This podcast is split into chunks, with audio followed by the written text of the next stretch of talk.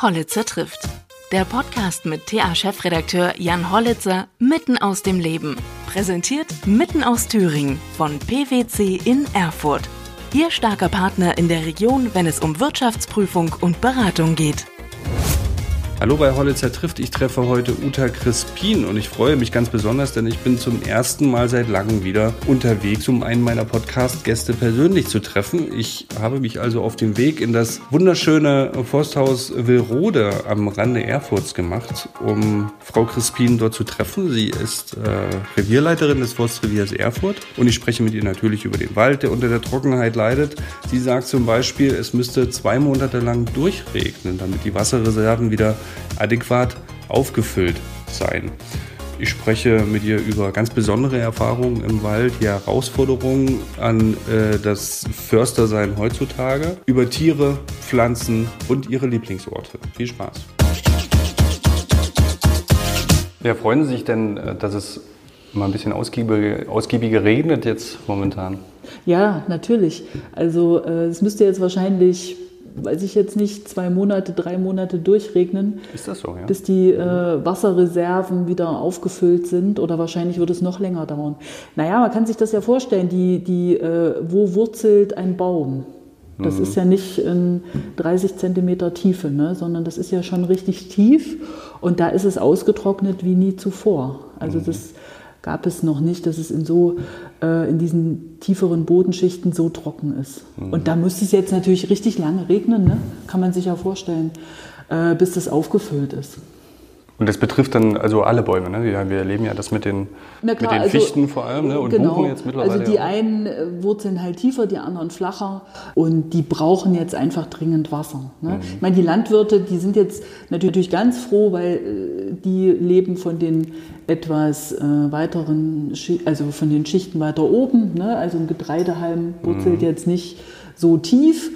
Ähm, für die ist es natürlich auch ganz wichtig, aber bei den Bäumen, ne, da braucht es dann schon eine Weile, bis das da in zwei, drei Meter Tiefe angekommen ist. Mhm. Was ist denn da Ihre Hauptaufgabe jetzt äh, für die Zukunft? Naja, ich, äh, ich sehe meine Aufgabe tatsächlich darin, zu schauen, wie ändern sich jetzt die Waldbilder Ne?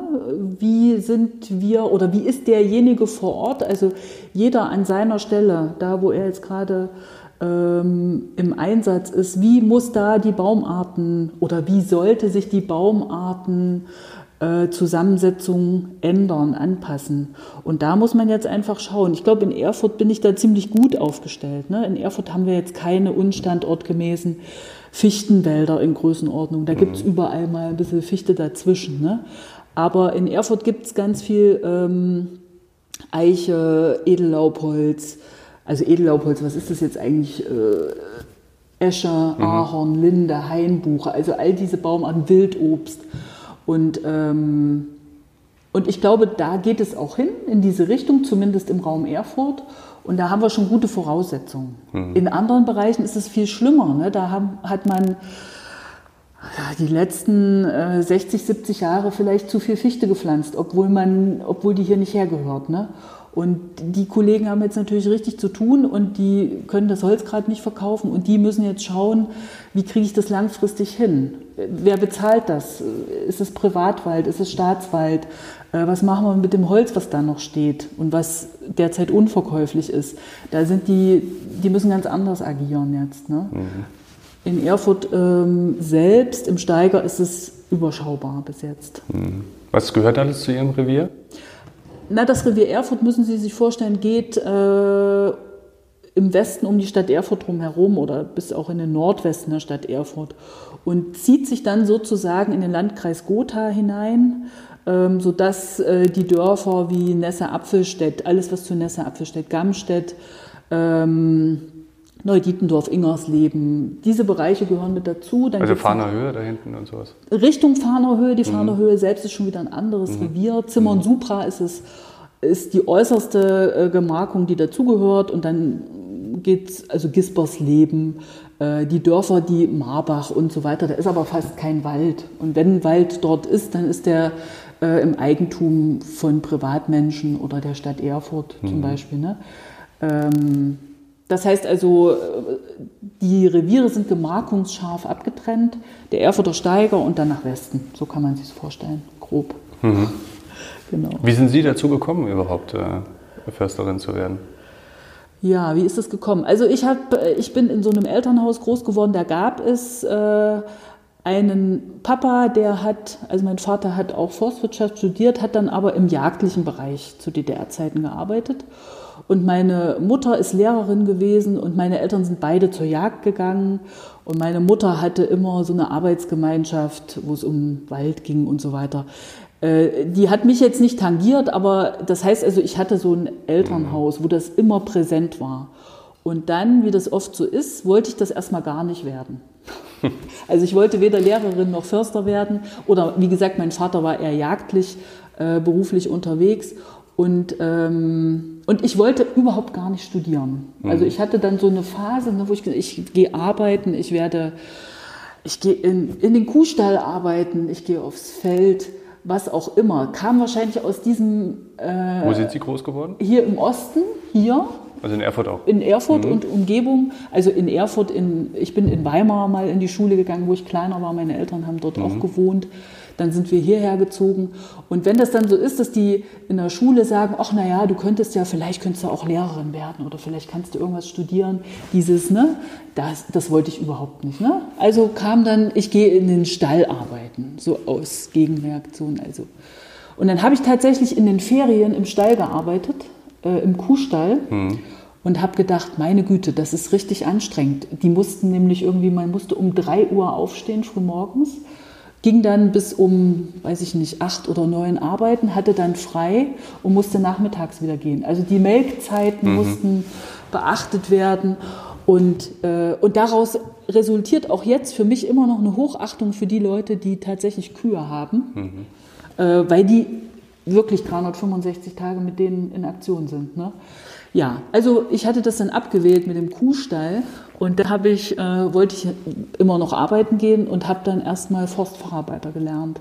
Also dieses ganz klassische, äh, man geht in eine Lehre, lernt irgendetwas, geht dann möglichst auch noch arbeiten und wenn das dann das Richtige ist, studiert man das. Das hatte ich so nicht im Blick. Ich wollte arbeiten gehen, habe das auch gemacht und diese Lehrzeit, ich habe in der Dübner Heide gelernt, das ist ähm, nördlich von Leipzig, zwischen Leipzig und Wittenberg dort. Ähm, das war eine ganz schöne und prägende Zeit. So auf, ne? Also wir haben dort die Forstwirtschaft gemacht, die man heute nicht mehr machen würde. Also Monokulturen auch gepflanzt mhm. und ähm, also das würde man heute nicht mehr so tun. Mhm. Aber es war so deshalb prägend, weil ja, man musste ihn da irgendwie durchhalten. Mhm. Also dieses Durchhalten im Schlamm stehen, in der Sonne stehen, dieses körperliche Arbeiten, ne, das äh, war für mich also schon eine ziemlich äh, prägende Phase. Und das hätte ich, das hätte man freiwillig, hätte man sich dem wahrscheinlich nicht ausgesetzt. Mhm. Und ich finde es ziemlich wichtig. Also so äh, im Nachhinein betrachtet, äh, wahrscheinlich die beste Zeit, die, die, äh, die ich so mitgenommen habe. Ähm, ja, und dann habe ich, dann habe ich im Wald tatsächlich gearbeitet und gemerkt, äh, dass, weiß ich jetzt nicht, ob ich das jetzt bis an mein Lebensende machen möchte, ähm, dieses körperlich schwere Arbeiten ist es damals gewesen. Mhm. Ne? Also es gab weniger Technik. Äh, wir hatten, also es gab keine unterschiedlichen Sägen. Es gab Motorsägen in einer, einer Kategorie. Ne? Mhm. Und es gab äh, weniger Und Nicht diese großen Harvester oder wie die Das gab es noch nicht. Mhm. Ne? Das gab es nicht. Und diese Freischneider, die heute jeder Mensch sich kaufen kann und die leicht sind. Oder es gibt kleine Einhandsägen und was auch immer. Das gab es alles nicht. Es war mhm. alles schwer, robust und ähm, schon speziell. Und dann habe ich gesagt, okay, äh, dann studiere ich vielleicht doch nochmal. Und äh, was heißt nochmal? Dann studiere ich vielleicht und habe dann tatsächlich nach zwei Jahren Arbeiten äh, bin ich dann zum Studienplatz gekommen. Mhm. Das war dann 88, ein Jahr vor der Wende sozusagen. Wo kann man das machen, in Eberswalde? Ähm, das kann man jetzt in Eberswalde machen. Zu DDR-Zeiten gab es nur zwei Schulen, also Ende der 80er Jahre in Schwarzburg, ah, ja.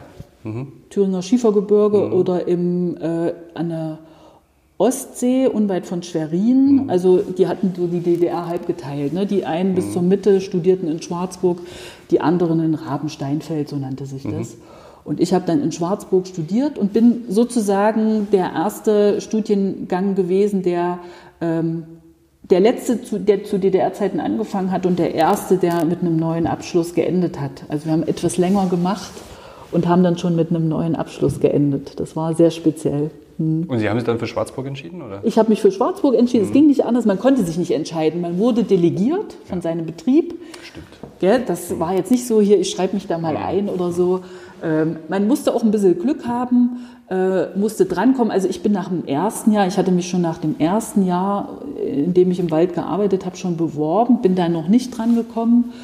Ähm, dann im zweiten Jahr ne, hatte man gesagt, okay, jetzt ist Platz, jetzt dürfen Sie. Und dann habe ich das gemacht. Und ähm, ja, und dann bin ich 93, 92 bin ich fertig geworden. Also wir haben damals ein Jahr ein bisschen länger studiert als üblich, um diesen neuen Abschluss auch zu bekommen. Und 93 habe ich dann mein erstes Revier bekommen. Und dann, ich glaube, dann geht es erst los. Ne? Wenn man dann so in, ne, ich weiß nicht, das ist vielleicht bei vielen Berufen so, man hat so eine Vorstellung und wird dann da irgendwo eingesetzt und dann entwickelt sich Dann lernt man nochmal mhm. das, was man braucht. Dann kommt man da an und dann fängt, glaube ich, so, ja, dann, dann entsteht das, was vorher nur in Ansätzen da ist. Ne? Mhm. So diese Verbundenheit und das will ich jetzt machen und das. Ich glaube, es gibt Leute, die haben das von Anfang an. Also ich glaube, das gibt es. Ich hatte das nicht. Also bei mir ist es wirklich gewachsen. Ne? Mhm. Also es ich habe Leute gehört, die wussten mit fünf, dass sie Bauer werden wollten und sind richtige Bauern, wie man sich das vorstellt. Oder Förster oder Seemann oder weiß ich was. Ne? Also Förster gibt es da auch ein paar, die gesagt haben, ich wollte das schon immer werden. Das war Spielt klar. da Naturverbundenheit eine große Rolle? Weil Natürlich. Also da, da, geht sicherlich auch viel ins Management rein dann, ne? Genau, also das ist jetzt so eine Geschichte, wo, wo ich denke, da gibt es jetzt einen großen Wandel auch. Jetzt geht es so ins Organisieren mhm. und ins Management, wie man so schön sagt. Mhm. Ähm, da, ich glaube, das ist jetzt so ein Prozess, der jetzt so losgeht. Und ähm, das ist vielen vielleicht auch gar nicht klar. Also es gab hier auch schon Praktikanten speziell, die gesagt haben, ich will eigentlich Förster werden, weil ich mit Menschen nichts zu tun haben will. Mhm. Also die Zeit ist durch. Ne? Das, wissen, das wissen die Praktikanten inzwischen auch. Gibt es also, Vorurteile gegenüber Förstern? Äh, weil Sie haben jetzt so eine gewisse Kategorie Mensch angesprochen. Ja, also äh, die Förster sind, glaube ich, eher so introvertierte äh, Leute, die nicht unbedingt in der, in der Öffentlichkeit stehen wollen und die sich eher zurücknehmen und die eher so im Hintergrund agieren mhm. und die nicht, die vielleicht auch nicht unbedingt mit Menschen zu tun haben wollen. Ne? Also die sich so eher die Waldeinsamkeit und da habe ich meine Ruhe und so. Ne? Äh, und das ist ja eine romantische Vorstellung. Es ist so diese romantische mhm. Vorstellung, na klar. Der, der, und das gibt es ja auch, das ist ja auch zum Teil so. Ne? Man ist wirklich viel alleine unterwegs, man ist auf sich selbst gestellt, was auch immer. Aber es ist natürlich nicht mehr so, dass man keinem Menschen mehr begegnet.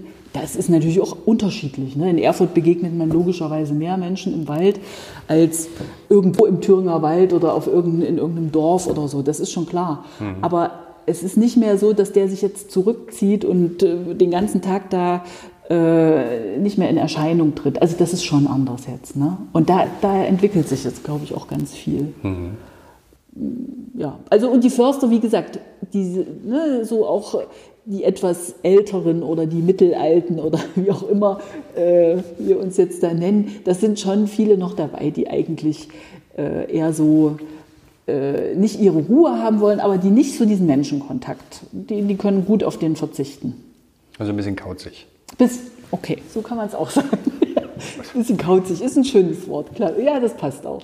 Kann ja auch sehr angenehm nee, sein. Nee, nee, ist alles gut, genau. Passt was, was war denn Ihre schönste Begegnung im Wald? Ach, die schönste Begegnung im Wald. Ach, da gibt es eigentlich ganz viele. Also äh, mich erfreuen immer solche Begegnungen, äh, wo, wo äh, ich Leuten begegne, die erst sehr, sehr skeptisch oder sehr, äh, wie soll ich sagen, äh, vielleicht auch auf Provokation eingestellt sind, weil sie gerade irgendwas nicht verstanden haben. Und wenn man dann auseinandergeht und die haben das, die haben verstanden, was ich möchte.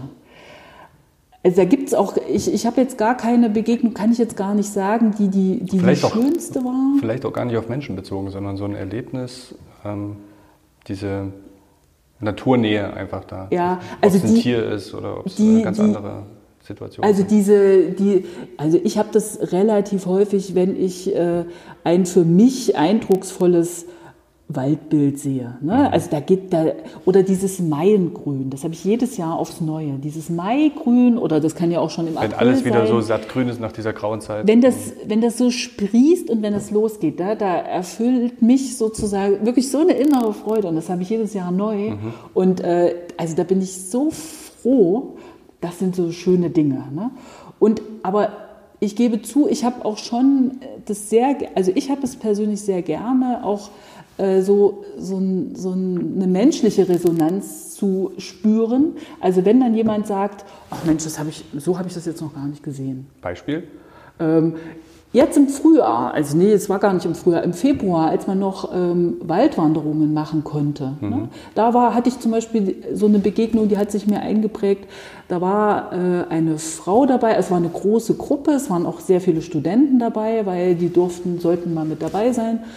Die Forstwirtschaft studieren jetzt in Erfurt. Und es war eine Frau dabei und da merkte ich schon, also sie stellte schon am Anfang so eine Fragen, die war so ein bisschen auf Provokation eingestellt.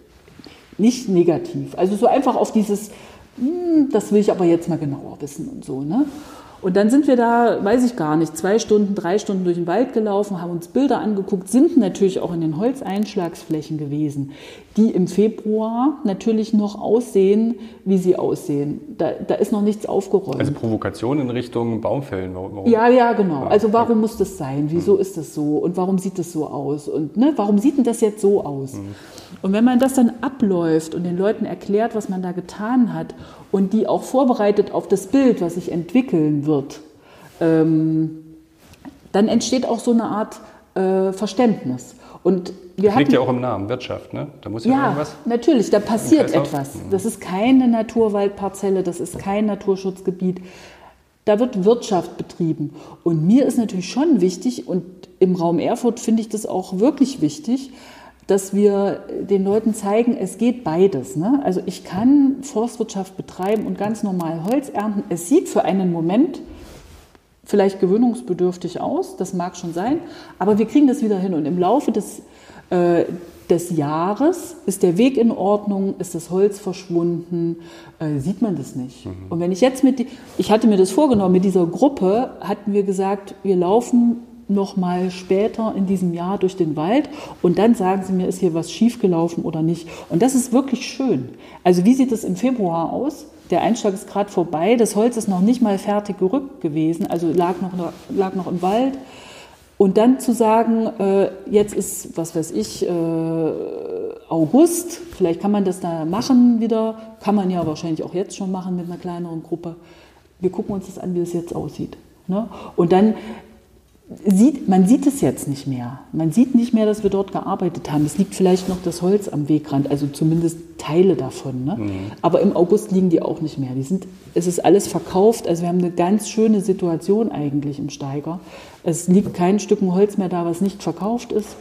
Es muss nur noch abgefahren werden und die Wege sind aus meiner Sicht in Ordnung. Also das haben wir irgendwie gut hingekriegt. Und wenn dann die Leute das verstehen, ne? also wenn die nicht sagen, ey, was macht ihr da für ein Mist, sondern wenn wir denen erklären können, hey, Holz, toller Rohstoff, haben wir jetzt da geerntet und trotzdem könnt ihr hier spazieren gehen.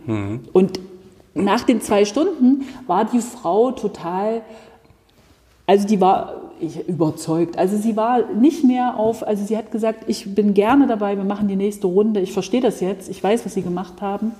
Ähm, ich kann das meiner Mutter erklären, die konnte nicht mitkommen, die Mutter, aber die hatte also die hatte auch so ein paar Fragen ihrer Tochter da mitgegeben, ne? Und das, das ist schön. Also auch, ne, wenn so ein Mensch da steht und sagt, okay, das habe ich jetzt verstanden. Das finde ich toll. Also Bäume sind auch tolle Gesprächspartner, aber die reagieren natürlich anders. Die sagen nicht, ja, ich habe es verstanden oder so. Sind die wirklich Gesprächspartner? Es gibt doch jetzt dieses, ähm, dieses neue Buch. Ähm, ich, wie- wie- von Herrn Wohleben oder was? Nee, weiß ich nicht. Welches? das kann sein, dass es von dem, ja, klar, dass ähm, die Bäume kommunizieren untereinander. Ja, ja, das ist sicherlich von Peter Wohleben. Ist das was Erwiesenes eigentlich oder ist das, ähm, das da geht es ja glaube ich auch darum, dass die, ähm, wie heißen die, junge Bäume, Zöglinge oder keine Ja, Ahnung, ja. dass der Mutterbaum immer noch mit denen kommuniziert über. Ja, über irgendwelche Energiebahnen. Da. Irgendwas. Ähm, also, dass Bäume miteinander in Verbindung stehen, also das würde ich nicht in Abrede stellen. Mhm. Und dass wir da auch noch nicht alles wissen, da bin ich auch überzeugt davon. Ne? Ähm, es gibt ja auch diese riesigen äh, Pilz. Kulturen, ne? Natürlich. Komplexe. Natürlich. Also, ja, glaube, Pilze sind ja, glaube ich, die größten Lebewesen der Welt. Ne? Pilze sind die größten Lebewesen der Welt. Da mhm. gibt es so einen Hallimasch, der mhm. Äh, Quadratkilometer groß mhm. ist. Ne? Ähm, die gehen eine Symbiose ein mit den Bäumen, ne? die versorgen die mit, also die kriegen das, ich sage jetzt mal das Zuckerwasser der Bäume, ne? können dafür Bakterien ranholen, können Nährstoffe ranholen. Also die, die stehen in Verbindung, keine Frage. Ne? Mhm. Und ähm, es gibt sicherlich, also mir geht es auch so, so wie wir jetzt eben beide gesagt haben, man geht in den Wald und zapft irgendeine Energie. Ne? Mhm. Also jeder Mensch hat ja ein Energiefeld um sich und jeder Baum wahrscheinlich auch. Und insofern äh, zapft man da schon was ab. Ähm, Umarmen Sie Bäume? das sind solche Fragen. Ich habe überhaupt kein Problem damit, äh, Bäume zu umarmen. Ich mache das auch mit Kindern viel. Dieses, ja, wie, wie, fühlt sich das an? Ja. Ist der jetzt, ist der kalt, ist der warm, ist der glatt, ist der rau? Äh, Na gut, also, das ist ja was, was anderes, das zu erspüren, ja, als also, diese ja, also ich bin jetzt kein Mensch, der, der da hingeht und jetzt den Baum in den Arm nimmt, aber was ich gut machen kann mhm. und was ich auch wirklich manchmal mache, ähm, also wenn ich so eine Energie brauche, mich da unter einen Baum zu setzen und eine ganze Weile mit dem Rücken an diesen Baum zu lehnen und dann zu spüren, okay, also da kommt man zu sich, ne? da kommt irgendwas, da passiert was oder in diese Kronen zu schauen. Ja. Also ich, äh, ich muss jetzt den Baum nicht umarmen. Also ich kann das auch anders ähm, konsumieren, so sage ich das jetzt einfach mal. Mhm. Und das mache ich schon, aber ähm, also ich bin jetzt nicht so der Baum oder die Baumumarmerin, aber ich habe auch kein Problem damit, das zu tun. Ne? Also einfach auch, manchmal muss man vielleicht auch jemanden zeigen, man kann, da passiert auch nichts. Das ist auch jetzt nicht peinlich, gerade mit Kindern. Ne? Also das ist eigentlich was Schönes und gerade auch das Erspüren, ne? Was, wie fühlt sich das eigentlich an? Das ist eine tolle Erfahrung, mhm. kann man schon mal machen. Mhm. Gibt es denn in der, in der Tierwelt irgendwelche interessanten Entwicklungen? Klar, wir haben so ein paar Neozähen, äh, die wiederkommen, aber gibt es irgend Vögel oder irgendwas, was man in letzter Zeit wieder häufiger beobachtet oder nicht? Vielleicht auch, man sagt ja im Zuge des Lockdowns. Ähm, ja, hat sich vieles, ja, ja. Also im Steiger ist es so, dass wir ähm, also ganz viele Spechte haben. Durch, wir haben, glauben mir manchmal die Leute auch nicht, wir haben ja sehr viele alte Bäume auch im Steiger. Ne? Also manchmal ist das so ein Vorwurf, es gibt ja keine alten Bäume mehr. Das stimmt nicht, im Steiger gibt es ganz viele. Also gibt es auch verschiedene Spechte. Es gibt äh, den Mittelspecht, der ist zum Beispiel auf viele alte Bäume angewiesen. Den haben wir im Steiger ganz häufig. Ähm, da bin ich auch ganz froh drüber. Ansonsten, ja, ich glaube, äh, ob es da jetzt eine. Also bei mir hat neulich ein Gimbal mal vorbeigeschaut, den sieht man ja nicht so oft. Den sieht man nicht so oft, ja. ja. Das ist natürlich toll. Das ja. ist toll. Ne? Also da hat sich vielleicht wirklich äh, viel getan, aber im Steiger ist mir das jetzt insofern nicht aufgefallen, weil im Steiger. Ein paar Waschbären haben wir ja schon länger. Waschbären haben wir. Und im Steiger war eine Fülle von Menschen, die hatten wir so noch nicht. Durch dieses, äh, der, der Wald war wahrscheinlich, ich sag mal so in Stadtnähe, der einzige offene Ort. Und äh, wir hatten Wald, also ganz am Anfang diese größeren Gruppen, das mhm. hörte ja dann irgendwann auf. Und wir hatten aber permanent und überall Menschen. Und das ist mir so aufgefallen. Also ich habe. Äh, ist vielleicht auch so eine Wiederentdeckung, dass es ja, in, der, wahrscheinlich. in der Nähe manchmal. Ja, also ich glaube, ganz viele Leute sind jetzt wieder in den Wald gegangen, die das vorher nicht getan hätten. Mhm. Ähm, oder auch hier in Willrode war so viel, war, also der Wald hier ist nicht so stark frequentiert normalerweise. Mhm. Also hier gibt es schon ein paar Wanderwege und dann, wir haben hier auch immer Menschen, aber hier waren auch Leute unterwegs an Stellen, wo sonst keine mehr sind. Ne? Und das ist, und deshalb ist es natürlich immer so. Haben die, haben die wirklich auch mehr Müll da gelassen? Das war ja so eine Begleiterscheinung. Im Steiger schon. Ja. Im Steiger hatten wir Müll das an Stellen. Halt, das ist dann halt schade. Ne? Das ist schade. Das ist sehr schade.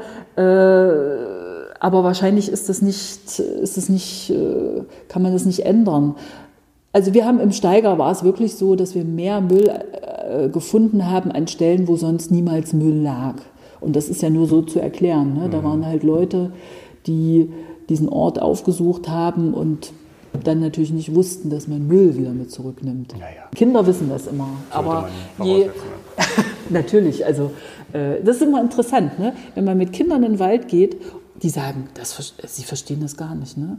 Und das ist doch interessant. Ne? Die Kinder würden den Müll oder sie lernen es in der Schule, wenn sie es von zu Hause nicht erfahren, weiß ich nicht, äh, die, die würden das wahrscheinlich nicht tun. Und dann vergessen die das. Wahrscheinlich mit, keine Ahnung, mit 20 hat man vergessen. Es ist cool, das irgendwie aus dem Fenster zu schmeißen oder was aus dem Autofenster. Sehr seltsam. Echt verrückt. Hm? Wohnen Sie eigentlich hier im Forsthaus? Nein, äh, ich wohne in Ekstedt, das ist hier unweit. Ähm, Also kann man hier drin auch gar nicht wohnen. Doch, hier wohnt jemand. Das ist also, hier ist eine Dienstwohnung, die aber jetzt von einem, äh, nicht von einem Forstbediensteten bewohnt wird, sondern von einem uns bekannten äh, Menschen.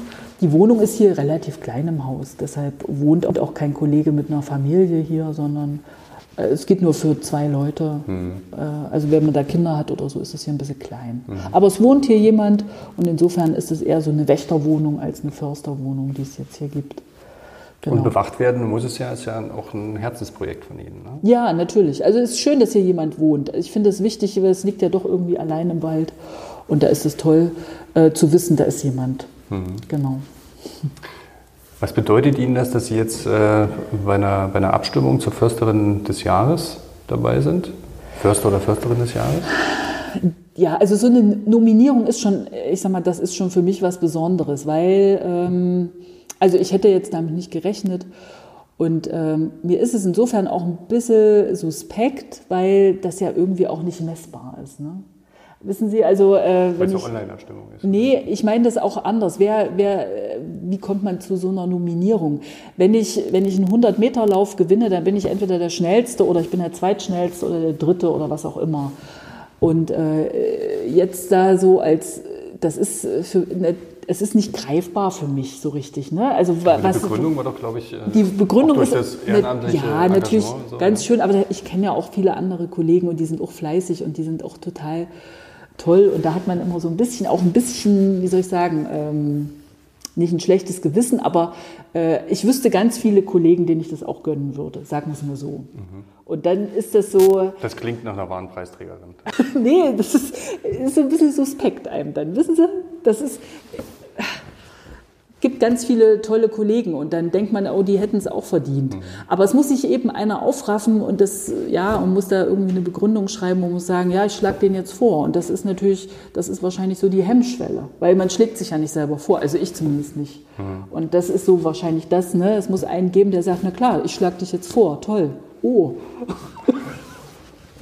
Danke, schön. Ja. Und wenn man dann auch noch so weiterrutscht, dann ist das natürlich sehr, sehr erstaunlich auch irgendwie. Wann, wann wird das bekannt gegeben oder wann ist dann Ende? Also ich weiß nur, dass man wohl bis 30.06. abstimmen kann. Mhm. Und danach weiß ich nicht, wie lange die da äh, brauchen. Na, vielleicht können wir hier durch den Podcast noch ein paar Stimmen einsammeln. Oh, genau. okay. Ne? Ähm, ja, wäre doch schön. Natürlich wäre es schön. Also na, Auch für Wilrode, natürlich. äh, Forsthaus Wilrode wäre es. Ja, aber ich finde auch schon diese Nominierung toll. Also äh, ja, es ist schon was Besonderes. Hm. Gut. Hier drüben wird gerade äh, fleißig gewerkelt an neuer technischer Infrastruktur. Ja, Und äh, da sind einige Förster da ja. aus dem Revier. Aus dem Forstamt. Aus dem Forstamt. genau. Also Forstamt Erfurt-Willrode, das ist dieses hiesige Forstamt und da gehören elf Revierleiter, Mhm. Leiterinnen dazu. Also zwei Revierleiterinnen haben wir jetzt bei uns im Forstamt seit kurzem und der Rest sind die anderen Kollegen. Ist immer noch männlich geprägt auch, oder? Ja, das ist immer noch mehr oder weniger männlich geprägt. äh, Also bei den, bei den Studenten, Studierenden, wie man heute sagt, da ist es eigentlich, da erscheint mir das eigentlich relativ ausgewogen. Also da scheint, ich weiß das Verhältnis jetzt nicht genau, aber da sind schon relativ viele Frauen dabei. Ähm, wahrscheinlich sortiert sich das dann schon so ein bisschen äh, hinterher, ähm, warum auch immer, im Revierleiterdienst. Aber es will ja auch nicht jeder Revierleiter oder Revierleiterin werden. Ne? Also man kann ja, es ist ja ein breites Spektrum, was man dann bedienen kann. Man kann in die Holzindustrie, zum Naturschutz, wo auch immer hingehen. Ne? Mhm. Ähm, und dann ja, dann gehen vielleicht auch viele einfach, weil es einfach ist oder einfacher oder sortierter, weiß ich nicht, in eine Verwaltung, in, in den Innendienst. Beim Förster ist es ja oft so, dass es schon so vom, vom dienstlichen Ablauf, äh, also ich fand das für mich immer sehr stimmig, aber das mit Familie und so weiter zu koordinieren und da jemanden zu finden, der das so mitträgt, das ist wahrscheinlich manchmal auch eine Herausforderung. Ist es so zeitaufwendig oder? Also es ist. Oder das Unterwegssein? Oder? Vielleicht, sind's, vielleicht, ist es wieder, vielleicht ist es wieder so eine Kombination. Es sind die Typen, die das machen mhm.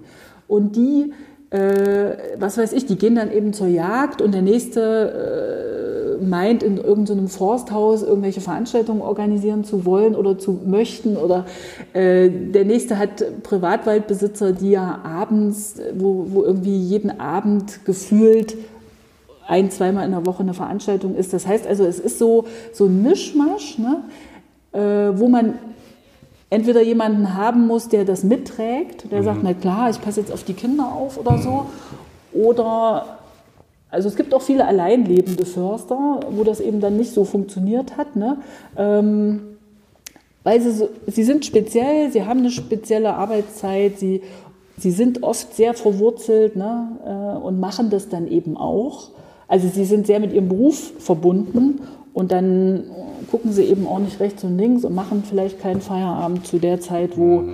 das die normalen Menschen tun. Und so kommt dann eins zum anderen manchmal. Ne? Mhm. Und das ist natürlich geregelter, wenn ich irgendwo um Zeit X anfange und um 16 Uhr Feierabend habe und dann habe ich, ne, und der Förster, der fängt vielleicht erst um 10 an und kommt dann dafür abends erst irgendwann nach Hause oder wie auch immer.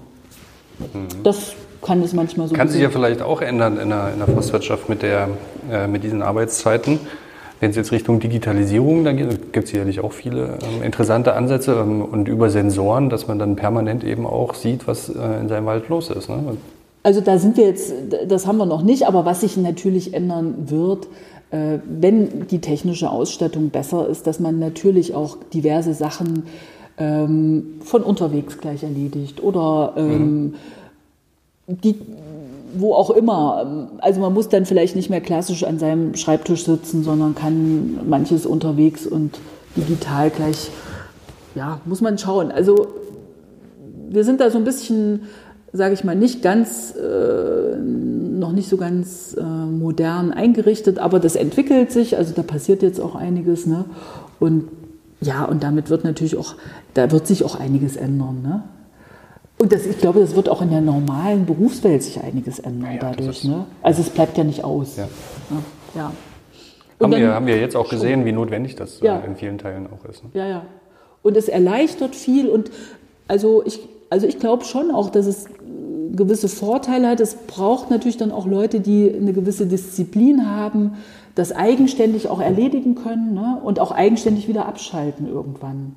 Also dass sie nicht dauerpräsent sind also, ne, was weiß ich, dass man also nicht permanent aufs Handy gucken muss oder, oder denkt, oder, sondern dass es auch Phasen gibt, wo man eben irgendwas auch ausschaltet. Also so dieses, diese Selbstorganisation und Verantwortung auch für, für sich selbst, das ist schon auch spannend. Also das haben die jungen Leute ja permanent. Ne? Mhm. Handy und all das, was da dran hängt.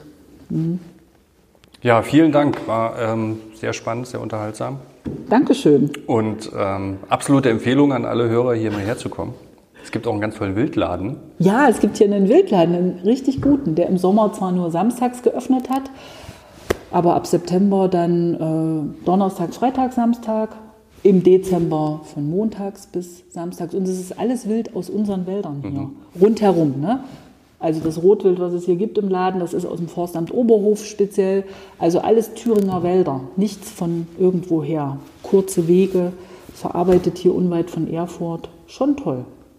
Super. Kriege ich gleich Hunger. ja, kann rübergehen. Vielen Dank. Gerne. Und bald. Bis bald. Danke.